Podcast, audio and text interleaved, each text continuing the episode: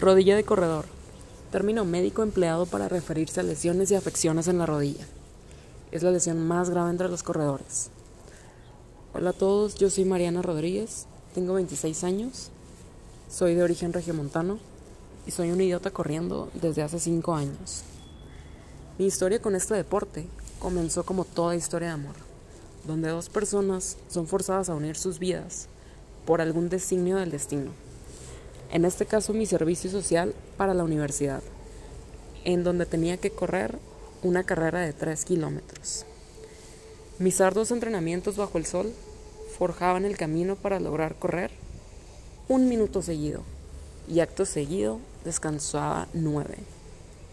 No ha sido fácil, tampoco se ha vuelto más sencillo, pero ahora soy más fuerte. Así que sin más preámbulos, te presento las tres revelaciones de un idiota corriendo. 1. Hay días malos, pero son más los días buenos. Cuando la alarma suena, aún después de tanto tiempo, quiero cinco minutos más de sueño. Quiero rendirme antes de empezar. Como la mayoría de las personas, yo también he sido sorprendida por las curvas de la vida, que construyen la diferencia entre motivación y disciplina. Y a pesar de eso, no importa cuán lejos haya caído, o cuán alto me haya levantado. El correr es mi compañero constante. Nunca se ha alejado de mi lado.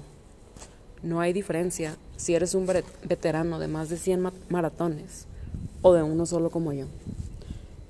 Cuando la alarma suena y te diriges a la puerta para que tus pies formen una sintonía con el pavimento, es hora de la acción.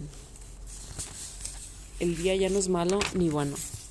Simplemente coexistimos con el universo porque correr está en nuestras venas. Es orgánico, es primitivo y nos recuerda la libertad de nuestra infancia. Número 2. Empiezas a correr de algo para correr hacia algo. El mes pasado, en diciembre, me levanté a las 6 de la mañana para la carrera Christmas Run 2019 en Querétaro. No quería, no tenía ganas. Estaba lloviendo y hacía frío. Pero es la última del año, me dije. El acto de levantarme significaría solo una cosa. Soy una nueva persona.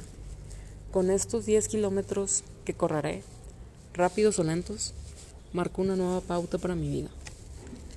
Uno de los regalos que obtienes cuando te abrochas los zapatos y sales a correr es que comienzas a conectarte con esa parte de tu alma que exige toda tu atención.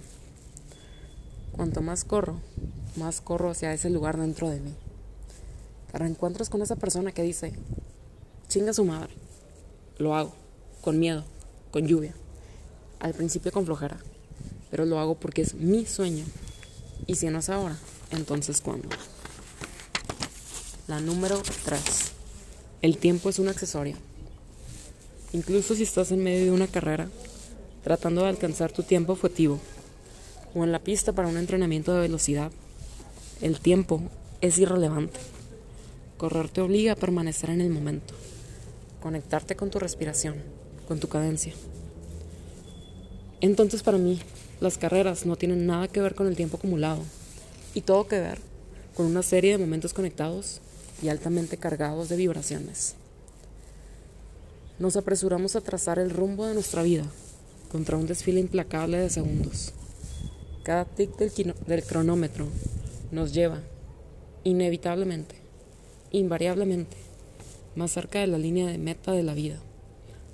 Y no pide permiso, no pregunta si hicimos todo lo que pudimos. Simplemente llega. Y lo que queda sin terminar sigue siendo eso, una tarea incompleta.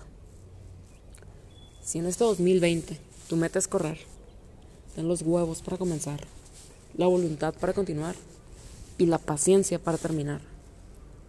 El tiempo es un accesorio, pero qué accesorio tan más lujoso. No soy un superhéroe, tampoco soy la más rápida, simplemente soy un idiota corriendo.